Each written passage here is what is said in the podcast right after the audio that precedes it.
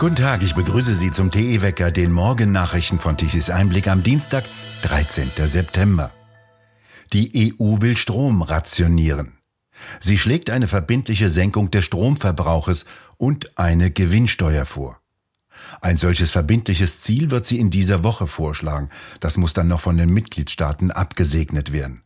Bei einem Ministertreffen in der vergangenen Woche wurden allerdings tiefe Meinungsverschiedenheiten der einzelnen Länder deutlich. Wenn dieser Plan zur Nachfragereduzierung die Mitgliedstaaten passiert, so die Nachrichtenagentur Bloomberg, wäre dies ein radikaler und ein erster konkreter Schritt zur Reduzierung des Verbrauches mit Maßnahmen, die einer Rationierung entsprechen. Der dramatische Anstieg der Strompreise setze Haushalte, kleine und mittlere Unternehmen sowie die Industrie unter Druck und berge die Gefahr, dass er weiteren sozialen und wirtschaftlichen Schaden anrichtet, so die Kommission in einem Vorschlagsentwurf, der Bloomberg News am Montag vorlag. Dieser wirtschaftliche Kontext erfordere eine rasche und koordinierte EU-weite Reaktion. Die Kommission schlägt zwei Ziele zur Senkung der Stromnachfrage vor.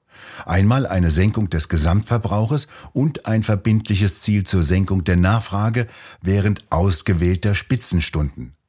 Das verbindliche Ziel für Spitzenzeiten würde für drei bis vier Stunden pro Wochentag gelten. Und zum anderen will sie eine außergewöhnliche und befristete Abgabe für Unternehmen der Öl-, Gas-, Kohle- und Raffineriebranche auf Grundlage ihrer zusätzlichen Gewinne. Es soll ein Mindestniveau festgelegt werden, wobei die Mitgliedstaaten einzeln einen höheren Satz anwenden können. Die Herausforderung werde darin bestehen, eine EU-weite Lösung zu finden, die den einzelnen Mitgliedstaaten mit ihren unterschiedlichen Energiequellen, ihrem Wohlstand und ihrer industriellen Stärke gerecht werde, so heißt es.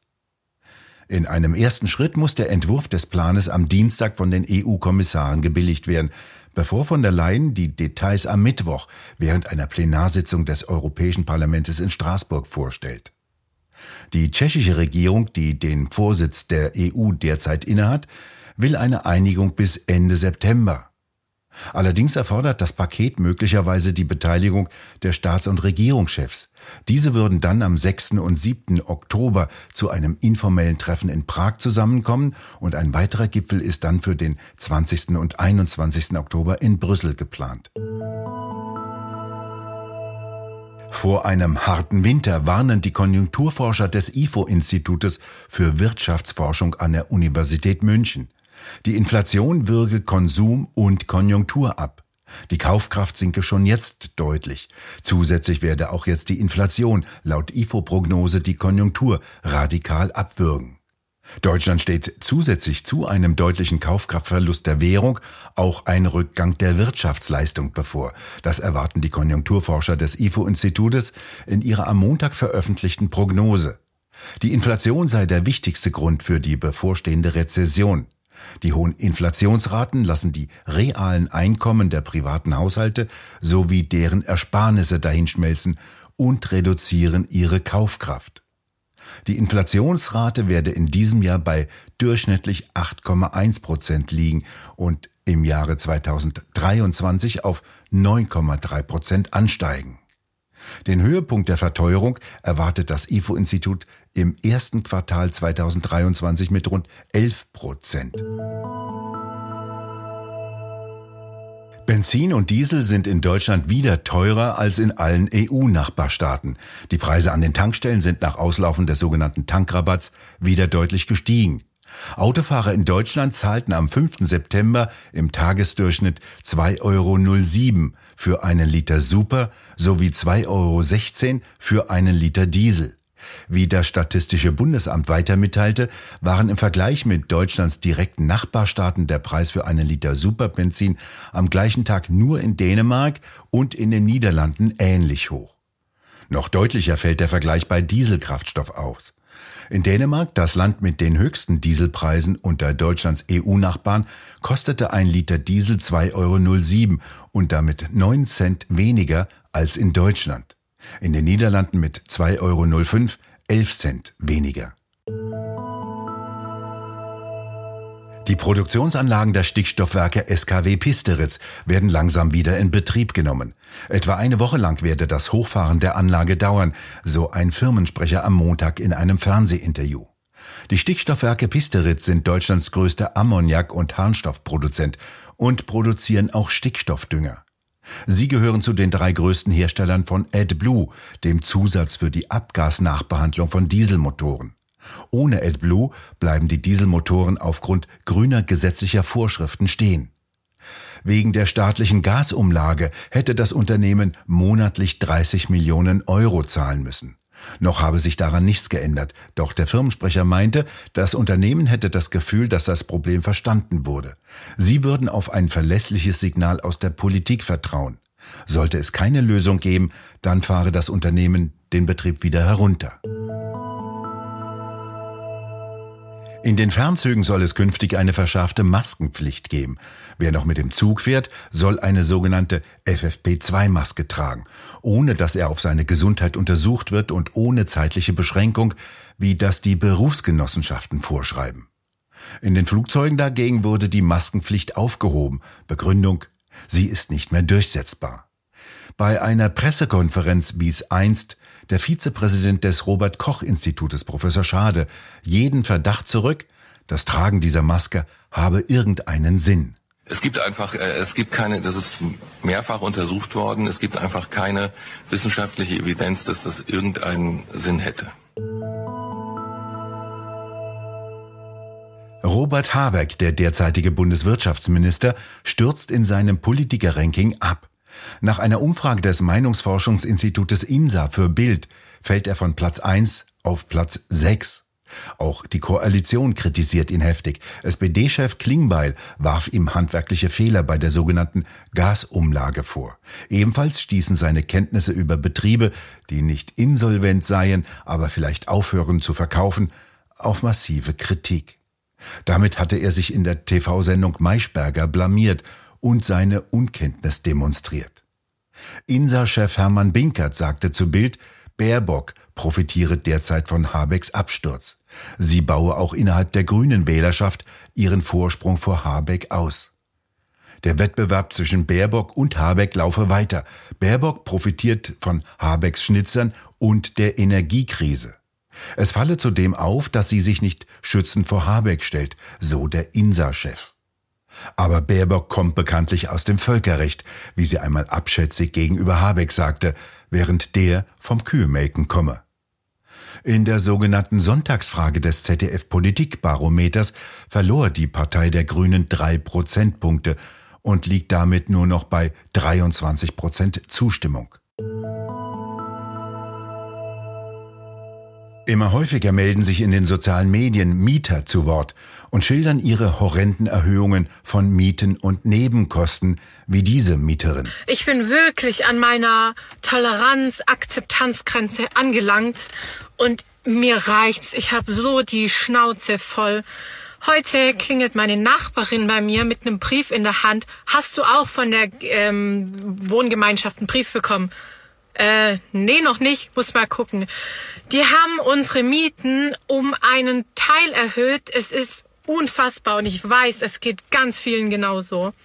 Ich habe bisher 570 Euro Warmmiete bezahlt, okay? Letzten Monat habe ich mich schon geärgert, dass ich 350 Euro nachzahlen musste und meine Miete um 60 Euro erhöht wurde. Heute war in der Post ein Brief von unserer Wohngenossenschaft. Meine Miete wurde auf 1000 Euro erhöht. Okay, 1000 Euro. Ich habe bisher 76 Euro Heiz- und Wasserkosten gezahlt. Und ab nächsten Monat soll ich 484 Euro Heiz- und Wasserkosten zahlen.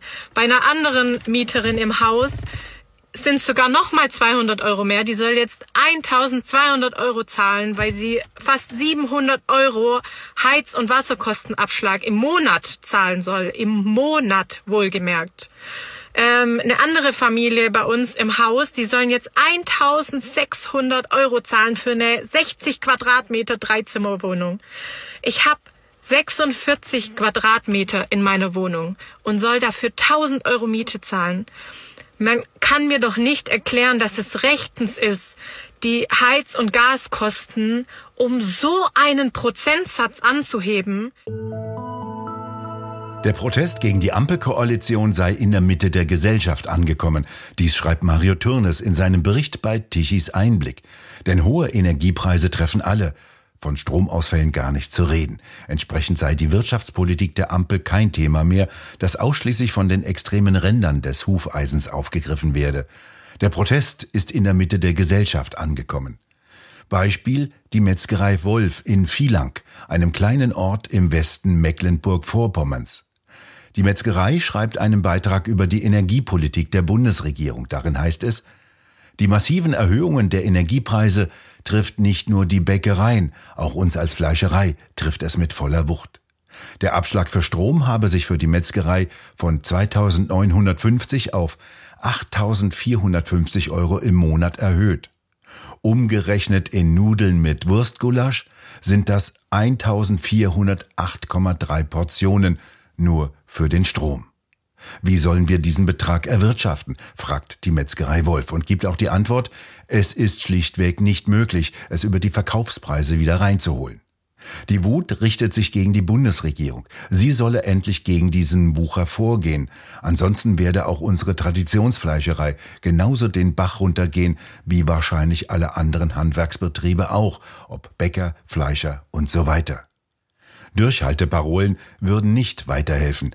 Daher ruft die Metzgerei zu politischem Engagement auf und fährt wörtlich fort, wir werden ab sofort regelmäßig auf jede Demo gehen und rufen auch alle Bevölkerungsgruppen dazu auf. Es sei ihnen auch egal, wer zur Demo aufrufe. Bisher kennen wir das nur von Fußballspielern, die auf ihren Trikots Werbebanner tragen und dafür fürstlich entlohnt werden.